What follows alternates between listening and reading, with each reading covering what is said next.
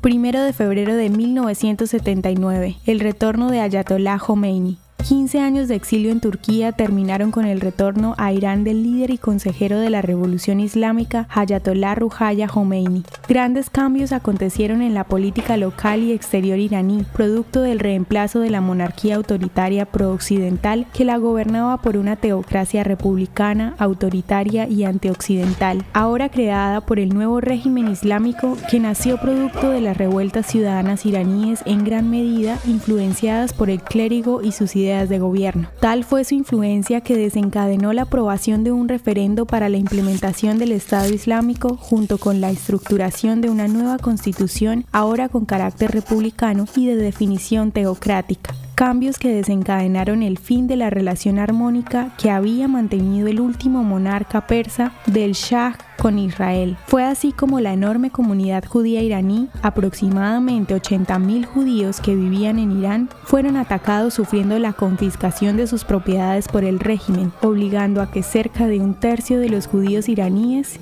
huyeran de ese país.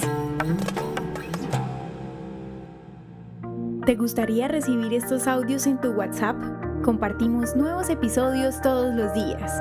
Suscríbete sin costo alguno ingresando a www.hoyenlahistoriadeisrael.com. Hacerlo es muy fácil.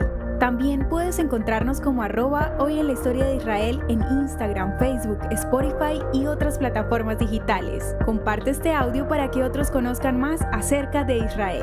Este proyecto es realizado por Philos Project. El contenido original de hoy en la historia de Israel fue provisto por el Centro para la Educación sobre Israel.